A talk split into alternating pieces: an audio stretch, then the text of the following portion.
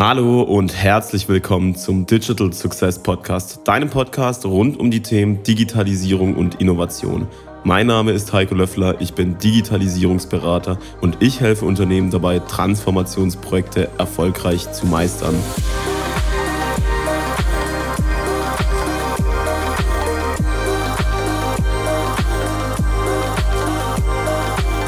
In der heutigen Folge vom Digital Success Podcast spreche ich mit Daniel Sabu. Daniel ist CEO von Körper Digital sowie erweitertes Vorstandsmitglied der Körper AG. In seiner Rolle als Geschäftsführer treibt er dort die internationale Expansions- und Wachstumsstrategie von Körper Digital voran und gestaltet aktiv die digitale Transformation der Körpergruppe mit. Neben dieser Tätigkeit ist er zudem Gründer von UMavo, einem erfolgreichen Startup im Bereich additive Fertigung und auch vor seiner Zeit bei Körper Digital hat Daniel über mehrere Jahre die digitale Transformation beim Chemie- und Pharmakonzern Merck verantwortet und dort das Digital Office geleitet. Deswegen, das wird ein absolutes Top-Gespräch hier im Digital Success Podcast. Ich freue mich total drauf. Ihr könnt schon mal gespannt sein und Daniel und ich legen jetzt auch direkt los.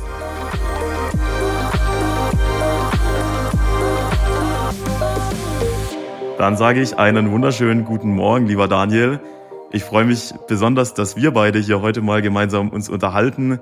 Hm, ich gucke aus dem Fenster, das Wetter hier in Stuttgart ist jetzt nicht wirklich so optimal, aber vielleicht mal zu Beginn, wie bist du denn den Tag gestartet? Wie geht's dir so, Daniel? Ja, erstmal hallo Heiko, äh, schön, äh, dass wir zusammenkommen und liebe Grüße in meine Heimatstadt. Ich bin ehrlicherweise heute Morgen früh aufgestanden, habe meine Tochter in die Kita gebracht und genieße das graue Hamburger Wetter. ja, sehr gut. Optimal. So soll es doch sein. Ich habe mal, bevor wir beide auch in die, in die Thematik reingehen, noch so eine kleine, noch so eine kleine Frage mitgebracht. Und zwar, ich habe über dich erfahren, dass du auch noch ein, ein besonderes Hobby hast. Ich glaube, du kochst ziemlich gern. Ich komme jetzt gerade auch aus einer zweiwöchigen Reise aus Marokko zurück und habe da erstmal wieder ein bisschen die internationale Küche genießen dürfen. Deswegen würde es mich mal interessieren, als, als begnadeter und begeisterter Koch, Daniel, was ist so ein bisschen deine Lieblingsküche, auch vielleicht internationaler Natur? Was kochst du denn so gerne? Ja, das ist eine gute Frage. Äh, für mich ist Kochen wirklich äh, eine Möglichkeit zu entspannen und abzuschalten. Das ist eigentlich mein Vehikel äh, dafür. Und ich koche eigentlich sehr breit und international, gepaart mit der Tatsache, ich reise sehr gerne und nehme eigentlich von allen Reisen so zwei, drei Gerichte mit. Also bei mir zu Hause gibt's von japanischer Rahmensuppe äh, bis zu Middle Eastern Kitchen. Äh, also ich mache da wirklich sehr breit, aber ich muss sagen, ich mag schon wirklich sehr gerne äh, japanische Küche. Und da das ja nicht so leicht in, in vielen Städten zu bekommen ist, habe ich mir da einiges selber angeeignet, um das regelmäßig genießen zu können. Das ist sehr gut. Also werden neben den Maultaschen äh, aus der Stuttgarter Heimatstadt auch gerne mal die Gyosas sozusagen gemacht. True Fun Fact. Äh, als ich nach Hamburg gezogen bin, habe ich in der Tat am Anfang erstmal geschaut, ob es hier Maultaschen gibt. Äh, das war wirklich ein Kriterium. Ein, ein echter Schwabe. Na gut.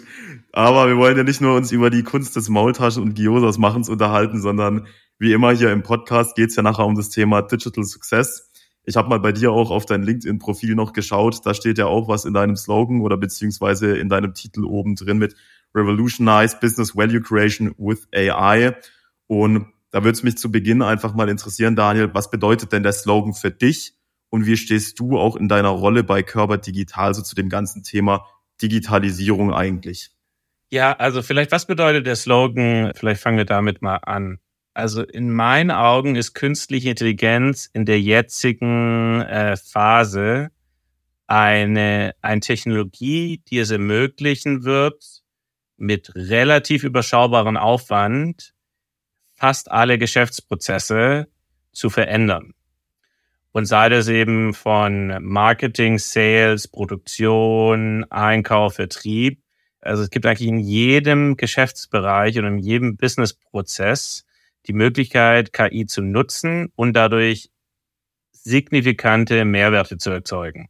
Sei es höhere Effizienzen, sei es schneller agieren zu können, hängt ein bisschen vom Use Case ab. Und das ist, glaube ich, das größte Potenzial, äh, was sich jetzt eröffnet äh, seit dem Internet äh, oder vielleicht seit dem mobilen Internet, kann man sich, kann man jetzt diskutieren, dass in alle unsere Prozesse äh, ein, Einfluss nehmen wird. Und deswegen ist das so ein bisschen mein Slogan, weil das treibt mich um, Tag ein, Tag aus, es treibt uns, uns bei Körper Digital. Wie kann man Probleme, Schrägstrich Ineffizienzen in Unternehmensanwendungen äh, mit digitaler Technologie adressieren und lösen. Und äh, künstliche Intelligenz ist am Endeffekt äh, in den meisten Lösungen und wird in den meisten Lösungen drin sein. Weil was man eben stark sieht, ist, dass für viele Anwendungsbereiche die Komplexität, die Datenqualität äh, eben nicht gegeben war, um profitabel Lösungen zu bauen und Probleme zu adressieren. Deswegen, wenn wir jetzt ein bisschen auf das Thema Körper Digital eingehen, Körper Digital ist ja ein Geschäftsbereich der, der Körper AG und wir fokussieren uns darauf mit knapp 450 Leuten, einerseits äh, im Konzern Potenziale zu identifizieren und zu unterstützen, digitale Lösungen nah am Kerngeschäft zu bauen, sei das mit Zugang zu Talenten, sei das mit ähm, Methoden und äh, Expertenwissen, sei das mit Technologie rund äh, Produkten, die notwendig sind. Und andererseits agieren wir als Venture Studio, das sich damit beschäftigt, eigenständige neue digitale Produkte zu bauen für existierende Kunden der Körper AG. Das sind typischerweise Softwareprodukte mit einem Zusammenhang zu Produktionsmaschinen, ähm, die es ermöglichen, eben höhere Effizienzen aus den ähm, Assets, also aus den Anlagen rauszuholen. Und das ist eben eine Sache, das ist hochkomplex. Das klingt immer ein bisschen einfacher, als man sieht, wenn man da tiefer reinschaut. Und hier geht es eigentlich hauptsächlich immer um die Thematik Daten, Interpretation von Daten, Handlungsanweisen aus der Interpretation und Verhaltensänderung. Und deswegen fokussieren wir uns seit 2019 auf dem Thema äh, KI-gestützte Business-Produkte, Business-Prozess-Optimierung. Und da kommt der Slogan her. Das ist so quasi meine Passion und mein tägliches Brot. Ja, sehr schön, sehr schön. Ja, das, in das Thema würde ich dann auch ger gerne direkt noch ein bisschen tiefer eingehen, weil das sind ja so, also wir sehen ja gerade im ganzen Technologiebereich, im AI-Kontext echt ziemlich viel, also logischerweise auch jetzt noch mit Gen AI hinzukommt, aber auch darüber hinausgehend die Frage, die, die man sich ja immer dann so ein bisschen als Unternehmen stellt, ähm, und das merke ich auch in meiner Rolle als Unternehmensberater im Digitalisierungsbereich bei Industrieunternehmen. Wenn ich jetzt zum Beispiel ein Maschinenbauer bin oder ein sonstiges Industrieunternehmen, wie kann ich denn nachher tatsächlich zum Beispiel von so einer Technologie wie KI profitieren? Also wie schaffe ich es, das in eine wirtschaftliche Anwendung zu bekommen oder das auch zum Beispiel dann nachher in meinem Unternehmen zu skalieren. Also die Nutzung von der Anwendung, dass wir nicht nur einen ersten POC schaffen und das vielleicht in einem ganz isolierten Bereich wunderbar funktioniert, sondern dass das auch nachher mit dem ganzen verbundenen Invest auch in der Breite funktioniert. Damit befasst ihr euch ja auch und genau das würde mich sozusagen da mal interessieren. Also wie ist da so ein bisschen dein Blick drauf? Wie schafft, wie schafft man es nachher oder was braucht so ein Maschinenbauer, um tatsächlich nachher so ein Thema wie Integration von KI, um wirtschaftlichen Benefit zu generieren, umzusetzen? Ich glaube, was da ganz wichtig ist bei dieser Thematik, das war, war, eigentlich auch schon der Fall bei der, bei, sagen wir, Digitalisierung, als das so die große Welle war und äh, Industrie 4.0, hat sich aber noch verstärkt. Am Endeffekt geht es darum, und das würde ich auch jedem raten, äh, anzufangen, Use Cases zu bauen, die relativ schnell einen relevanten Wert erzeugen. Die Höhe ist, glaube ich, gar nicht so, das hängt immer ein bisschen vom um Umfeld ab, aber es muss relevant sein. Dass die Leute sagen, oh, das hat jetzt wirklich ein Problem gelöst. Weil künstliche Intelligenz, die Einführung von künstlicher Intelligenz hat wie meistens nicht so viel mit der Technologie zu tun, weil für die Technologie brauche ich oft Superexperten. Wenn ich im mittelständischen Unternehmen bin, ist meine Empfehlung, die nicht selber aufzubauen, einzustellen, sondern auf die Spezial Spezialisten, Beratungshäuser zurückzugreifen. Dort gibt es nicht so viele. Wir bieten den Service auch an mit einem unserer Portfolio-Companies, den Studios, die sowas viel macht in dem Segment. Und konkret geht es eben darum, sehr schnell Produkte zu bauen, die ein Problem lösen und für die Leute einen Aha-Effekt darstellen. Weil es, wie gesagt, nicht um die technologische Herausforderung geht. Die, wird, die Hürde wird eigentlich immer geringer, eben auch durch äh, generative künstliche Intelligenz. Aber es geht, was nicht geringer wird, ist die Hürde des Change Managements, der Kultur und der Mitarbeitenden mitzunehmen. Äh, wir sehen das auch in unseren skalierten äh, Produktfirmen, die KI-gestützte Lösungen an herstellende Unternehmen, beispielsweise äh, der Tissue-Produktverarbeitung, also Toilettenpapier, Küchenrollenproduktion, verkaufen. Und da ist eben die Herausforderung, einerseits gibt es eine technische Herausforderung, Daten aus den diversen äh, installierten alten Anlagen zu bekommen, zu interpretieren und den äh, die verbess also basierend auf den Daten ein besseres Parameterset zu empfehlen. Das ist die technische Herausforderung. Aber die größere Herausforderung liegt darin in der in der kulturellen Herausforderung und in dem Change-Prozess. Weil wenn eine, wenn, wenn man technisch mit viel Aufwand eine Empfehlung entwickelt hat, diese Empfehlung aber nicht umgesetzt wird, dann kann kein Wert geschaffen werden. Und dann lohnt sich eigentlich auch, dann sind alle frustriert. Der Kunde ist frustriert, die, die Mitarbeiter sind frustriert und der Zulieferer ist auch frustriert, ähm, weil der Kunde frustriert ist. Deswegen wird sehr, sehr wichtig sein, dieses Thema äh, menschlich zentrierte KI, weil künstliche Intelligenz in meinen Augen den Menschen nicht per se ersetzen wird. Es ist eher wie ein Partner, ist wie ein Co-Pilot, ist wie ein äh, ständiger äh, Assistentenstab, der einem hilft, produktiver sein und sich auf wertschätzen, wertschöpfende Tätigkeiten zu fokussieren. Und das ist ganz viel Kultur. Also es, äh, und das deshalb würde ich auch raten, der Maschinenbauer, äh, dieses Thema Kultur in den, in den, in, ins Zentrum zu stellen und zu überlegen, welche Lösungen kann ich implementieren, die relativ schnell einen relevanten Mehrwert für viele Leute, äh, viele Mitarbeitende äh, oder Kunden erbringen. Und da ist, glaube ich, das ist wirklich wichtig, darüber nachzudenken. Total spannend. Also zum, zum ersten Punkt, also jetzt nochmal kurz zu dieser technischen Herausforderung. Da habe ich auch mal in der dedizierten Podcast-Folge mit, mit dem Stefan darüber gesprochen. Ich glaube, das, das ist so diese, tatsächlich diese Datenverfügbarkeit und die Datenqualität herzustellen. Das ist so die eine technische Herausforderung. Die muss man gemeistert bekommen, damit man was mit den Daten machen kann. Ich glaube aber auch, dass wenn wir gerade über mittelständische Unternehmen, zum Beispiel im Maschinen- und Anlagenbau sprechen, so wie du, dann ist das halt eine Make-or-Buy-Entscheidung, wo man sich nachher sehr gut überlegen müsste, wenn man da wirklich auch nachher eben zum Beispiel auch technologische Kompetenz im KI-Bereich auch in-house aufbauen will oder ob man das dann nicht lieber tatsächlich externalisiert.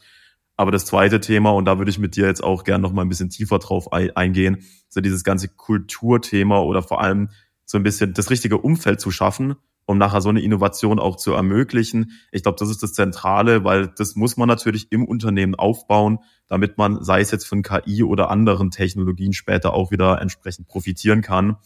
Und du hast gerade schon so ein bisschen angesprochen auch, es braucht da Dinge auch wie eine menschlich zentrierte KI, auch wie gehe ich damit um, wie sehe ich die Themen. Und da wäre jetzt noch meine Frage, also was gibt's da noch aus deiner, aus deiner Perspektive heraus? Du hast da auch extrem viel Erfahrung darin, auf was muss man eigentlich achten, um mal zum Beispiel wieder als mittelständischer Maschinenbauer so ein Umfeld aufzubauen, das auch Innovation ermöglicht? Es ist wirklich eine herausfordernde Frage, weil die mittelständischen Unternehmen, gerade im Maschinenanlagenbauern, sind ja sehr innovativ und sehr erfolgreich, hauptsächlich basierend darauf, Ingen Ingenieurstätigkeiten auszuführen, also die guten schwäbischen Tüftler. Und die Innovation, die über Softwareprodukte reinkommt, Innovation, die über künstliche Intelligenz reinkommt, ist eine andere Art der Innovation mit, der, mit anderen Regeln und anderen Prämissen. Und äh, das ist äh, herausfordernd, das in gewissen Art und Weise zu vereinen. Ich glaube, eine Thematik, die man sich bewusst sein muss, wenn ich ein Hardware-Produkt entwickle, entwickle ich das. Also ich vereinfache jetzt stark bewusst äh, haben einen Bauplan und dann kann ich das immer wieder verkaufen und dann brauche ich nichts machen. Wenn ich ein digitales Produkt entwickle, Softwareprodukt, muss ich wahrscheinlich das Geschäftsmodell verändern. Wenn ich zum Beispiel eine virtuelle Service-Lösung entwickle, äh, was mit generativer KI, glaube ich, einer der Use Cases ist für Anlagen- und Maschinenbauer, verkaufe ich ja nicht mehr Servicestunden, sondern ich verkaufe ja. Lösungen. Das heißt, ich muss das Geschäftsmodell ändern. Ich automatisiere da viele Prozesse und was noch dazu kommt, und das ist so ein bisschen die Herausforderung bei digitalen Innovationen, die Entwicklung hört nie auf. Also ich kann das nicht entwickeln und dann aber drei Jahre äh, verkaufen oder fünf oder zehn Jahre. Ich muss kontinuierlich zumindest ein Mindestmaß an äh, Weiterentwicklung betreiben. Getrieben einfach dadurch, dass im Softwarebereich sich so viel immer ändert im Umfeld und ich muss das Produkt aktuell halten, muss es gegen, absichern gegen die neuesten Cybersecurity-Risiken etc. etc. muss neue Daten einfüttern, einspeisen. Das sind so ein paar Herausforderungen. Und das sind äh, so ein paar Grundprinzipien jetzt ganz oben an der Oberfläche gekratzt, die man berücksichtigen muss und die dann auch bedeutet, dass man eigentlich diese Innovation anders messen, anders Erfolg definieren muss und auch quasi anders ähm, incentivieren muss. Ich glaube, das ist die Herausforderung, äh, weshalb sich sehr, sehr viele etablierte Unternehmen mit digitaler Geschäftsmodellinnovation sehr schwer tun, dass es eben auf ganz vielen Ebenen anders ist. Und das stellt eben Herausforderungen dar für plus minus jeden, der das machen möchte. Ja. Und dann mal direkt die Frage, und, und wie habt ihr, wie hast du das so gehandhabt in deinen, in deinen Positionen, ähm, sei es jetzt bei Körper Digital oder auch in deiner zuvorigen Position, wo du ja auch ein Digital Office, ich glaube bei Merck geleitet hast. Wie, wie war da so deine Herangehensweise und deine Erfahrung, wie diesen Herausforderungen Herr werden kann? Ich glaube, es sind unterschiedliche Themen. Also ich glaube, eine, ein Grundprinzip gilt, glaube ich, sowohl bei der Digitalisierung, wird jetzt aber auch bei der künstlichen Intelligenz sehen. Das ist ein Thema, das kann ich nur top-down treiben. Das heißt, es funktioniert eigentlich nur, wenn ich einen PNL-Owner äh, habe, sage jetzt bewusst PL-Owner, nicht, äh, nicht mal irgendwie Vorstand von einem Konzern, einen PL-Owner habe, der das Thema annimmt und sagt, ich möchte da was machen. Mhm. Äh, das ist genau die Ebene, die auf den Daten sitzt, die die Business-Probleme, die den Kundenzugang haben und die am Endeffekt auch die finanziellen Mittel haben, beziehungsweise die Investments, die vorhanden sind, priorisieren müssen. Welches Thema wird gemacht? Und das ist, glaube ich, ich mache das jetzt fast seit zehn Jahren in diesem Umfeld. Das ist die einzigste Variante, wie das wirklich funktioniert. Ja, ich glaube, das ist das Thema. Und dann im zweiten Schritt, wenn, wenn jemand damit erfolgreich ist, dann muss man auch der ganzen äh, Organisation signalisieren, dass das war jetzt tolles Verhalten, das war Verhalten, das wir sehen wollen und die Erfolge überproportional stark in den Vordergrund stellen, um dadurch ein bisschen den Change-Prozess einzuleiten äh, auf dieser Ebene. Ich glaube, das ist eines der Schlüsselherausforderungen und Schlüsselanforderungen. Man muss PNL-Owner finden, die das Thema unterstützen, voranbringen und dann sicherstellen, dass sie damit erfolgreich sind. Wie habt ihr das damals dann gemacht? Also habt ihr dann zum Beispiel für die digitale Transformation auch eine eigene Einheit aufgebaut oder wie, wie würdest du das, wie würdest du das sozusagen handhaben? Ich meine, da gibt's ja auch also bei Merck war das so, das war das klassische Digitalisier Corporate Digitalisierungseinheit, die Kompetenz und Ressourcen gebündelt hat und den Geschäftsbereich zur Verfügung gestellt hat. Äh, zumindest in der Phase MVP bis zum MVP. Danach ähm, mussten die Budgets vom Geschäftsbereich zur Verfügung. Bei Körber ist es ja ein eigener Geschäftsbereich, was ein relativ starker Move ist, ein starkes Commitment ist. Ich kenne das so ehrlicherweise kaum, äh, weil der digitale Geschäftsbereich hat die gleiche Reporting-Line wie die größten Umsatz- und Profitbringer des Konzerns. Das heißt, es ist sehr hoch und sehr credible, äh, ich weiß gar nicht auf Deutsch, äh, aufgehangen und hat die Möglichkeit, die Flexibilität, auch in einer gewissen Art und Weise mit eigenen Spielregeln zu spielen. Da kommen wir ein bisschen zu der Thematik Talent, Umfeld, Kultur. Äh, also Körper Digital hat ein eigenes Digital, also Recruiting Center spezialisiert auf Digitaltalente. Wir haben einen äh, auf uns abgestimmten äh, Finanzprozess. Wir haben einen eigenen Rechtsrahmen, also eine eigene Rechtsabteilung, eigene Personalabteilung. Ähm, und das ermöglicht eben möglichst ein Umfeld zu schaffen, in dem das möglichst nahe dem ist, wie unabhängige, erfolgreiche Technologieunternehmen. Geht gar nicht darum zu sagen, besser oder schlechter. Es ist einfach anders und man braucht ein bisschen anderes Umfeld, um die richtigen Leute zu gewinnen und vor allem produktiv und motiviert zu halten. Ja ich stelle mir da immer so ein bisschen dann den Übergang tatsächlich oder so nehme ich dann auch manchmal den Übergang in dem Projekt bei mir wahr. Zwischen, wir kommen eben zum Beispiel, sei es aus dem, bei euch, bei Körper jetzt, dem, ähm, dem Geschäftsbereich Digital heraus oder jetzt zum Beispiel in der zuvorigen, ähm, in der zuvorigen Position bei dir aus dem, auch aus dem Digitalisierungsoffice und übergeben die nach, Sachen nachher in den Geschäftsbereich, also beispielsweise nach dem MVP. Ich finde, das ist ja immer so ein bisschen so der Tipping Point, wo das auch dann nachher eventuell dran scheitern kann, wenn da zum Beispiel diese eine Einheit dann nicht mehr hinten dran ist. Wie würdest du das so wahrnehmen? Und vielleicht auch hast du da ein paar Tipps, wie das gut gelingen kann, dass das auch dann nachher unabhängig von dem Digitalisierungsbereich weiterhin gut funktioniert. Ich, also deine Beobachtung, die würde ich jetzt teilen, gesamthaft, auch ähm, wenn man so darüber nachdenkt, was man so hört von seinen Themenkollegen, die in Deutschland so ähnliche Themen machen. Ich glaube, das ist ganz oft der Fall. Da muss man natürlich vorsichtig sein. Manche Sachen funktionieren einfach nicht, weil sie inhaltlich nicht funktionieren. Das gehört halt in dem Segment auch dazu. Manche Sachen funktionieren nicht, weil äh, eben das Umfeld nicht die Flexibilität bietet oder die Zugänge bietet. Und ich glaube, da kommen wir leider wieder auf das gleiche Thema hinaus. Das kann eigentlich dann gut funktionieren, wenn sich der, äh, der Oberste in diesem, in diesem Geschäftsbereich dafür committet und bereit ist, auch Konflikt mit etablierten Teilen der Organisation einzugehen, äh, weil das natürlich nicht ohne, ohne Konflikt funktioniert. Es ist sehr friktionsgeladen die Herausforderung ist halt einfach, es gibt, äh, sagt man ja in der Innovationslehre, das Immunsystem von solchen etablierten großen Organisationen. Das Immunsystem ist sehr stark, so ein bisschen wie bei, bei Menschen. Die meisten Krankheiten werden eben abgewehrt oder die meisten Fremdkörper. Und ähm, das ist ein bisschen die Herausforderung, dass diese kleinen zarten Pflänzchen, die kann ich halt sehr, sehr schnell, äh, auch implizit, das passiert schon fast automatisch, abwehren, weil es ein Fremdkörper ist. Und das ist eben die Herausforderung.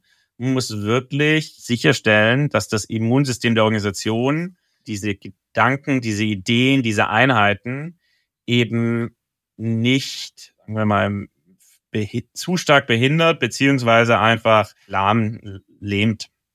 Und das geht am Endeffekt, das ist halt die Herausforderung. Change ist halt eine Leadership-Aufgabe. Ähm, und das ist eben ganz starkes Leadership, das leichter das klingt leichter, als es getan ist, weil du eben auch ein sehr starkes Immunsystem hast. Und du musst dich dann quasi eigentlich davor stellen. Und das, das ist schon, das ist mit sehr viel Aufwand, Energie verbunden und ist nicht, nicht so einfach, wie es immer klingt. Naja, definitiv. Also zur, zur herbstlichen Novemberzeit jetzt gerade äh, Vergleich mit dem Immunsystem, glaube ich, ziemlich gut treffend, jetzt wo es wieder losgeht, den Krankheitswellen. Aber das, das ist auch tatsächlich, also das würde ich auch nochmal unterstreichen. Ich mache viel Projekte im Datentransformationsbereich und im, auch im digitalen Transformationsbereich bei Industrieunternehmen. Und ein Thema, was da, glaube ich, immer recht prominent mit reingehört, das ist auch das Thema Change Kommunikation. Also eben auch diese kleinen Pflänzchen dann zu setzen, weil wenn man das meiner Meinung nach auch ein bisschen zu sehr runter priorisiert, dann, dann gibt's dieses Gedankengut, was ja vielleicht in dieser starken ersten Digitaleinheit ähm, da wächst und gedeiht. Das gibt's nachher bei den anderen Geschäftsbereichen nicht, wo man zum Beispiel dann die ersten Use Cases umsetzt und dann hat man da auf einmal eine Riesenlücke, auch wie die Leute sprechen über das Thema, wie die Leute denken zu dem Thema. Und deswegen glaube ich, ist es, wie du es auch sagst, echt wichtig, da recht schnell auch diese, dieses Gedankengut oder dieses, ja, dieses Saatgut dann an den Gedanken zu setzen. Äh, vielleicht mal aber dann nochmal so ein Punkt, was jetzt so ein bisschen anders ist mit generative KI. Das sind ja so die Probleme, die kommen generell aus der Thematik aus, ich möchte Neugeschäft bauen oder Neugeschäft generieren. Äh, jetzt haben wir aber den, den, den Vorteil, dass generative KI vor allem vordergründig dazu beitragen kann, Effizienzen zu erhöhen, sprich Kosten zu reduzieren. Und das ist eine Sache, die ähm, die ist viel näher an, an den etablierten äh, Strukturen, etablierten Konzept. Und deswegen ist es, glaube ich, auch, glaube ich, generative KI ist auch ein bisschen anders als Digitalisierung, äh, für die meisten Industrieunternehmen zumindest, weil es ganz klare, messbare Benefits gibt, ja. Ähm, ganz und relativ schnell, leicht und preiswert implementiert werden können und du gar nicht mehr diese Herausforderung hast, also im Groß, also im größten Teil zumindest, Datenverfügbarkeit, Datenqualität, weil du eben vortrainierte Modelle hast, die schon sehr, sehr, sehr viel können. Ähm, und das ist, glaube ich, halt eben die, die Phase, die jetzt anders ist, dass ich jedem raten würde, sich bei generative KI weniger darauf zu fokussieren, was kann ich an neue Geschäftsmodelle generieren, sondern darauf zu fokussieren, wie kann ich meine, meine interne Geschäftseffizienz steigern. Und am Endeffekt, in der Idealwelt wird man durchgehen, ich gehe durch jeden Businessprozess mit jemand, der ein solides Verständnis hat, was die Technologie kann und fange an, überall womöglich Effizienzen zu heben. Und es sind dann mal hier 10 Prozent, da 20 Prozent, hier 30 Prozent. Aber in der Summe äh, ist das schon signifikant. Und das ist, glaube ich, das Schöne und das Positive bei, bei in der jetzigen Phase, dass es halt direkt im existierenden System äh, einen, einen klaren Mehrwert erzeugen kann. Und das, da liegt, glaube ich, jetzt das Potenzial bei generativ KI weniger auf der Thematik, wie baue ich neue Geschäftsmodelle. Das kann man machen, aber ich würde mich jetzt wirklich auf interne Effizienzen fokussieren. Ja, definitiv. Also das, das glaube ich auch, dass das da der große Vorteil ist. Ich meine, das sieht man ja auch schon bei, bei sich selber im eigenen. Also wie benutzt man selber zum Beispiel ChatGPT oder vergleichbare? Man kann sich selber ja oder man kann in den eigenen Prozessen, die jetzt zum Beispiel ich am Tag durchlaufe, die ich ausübe, da kann ich ja durch solche Tools auch bei mir wunderbar damit anfangen. Und also ich, ich nutze das jeden Tag. Und ich muss sagen, das also definitiv auch im zweistelligen Bereich, wo ich da Effizienzverbesserungen ähm, dazu habe.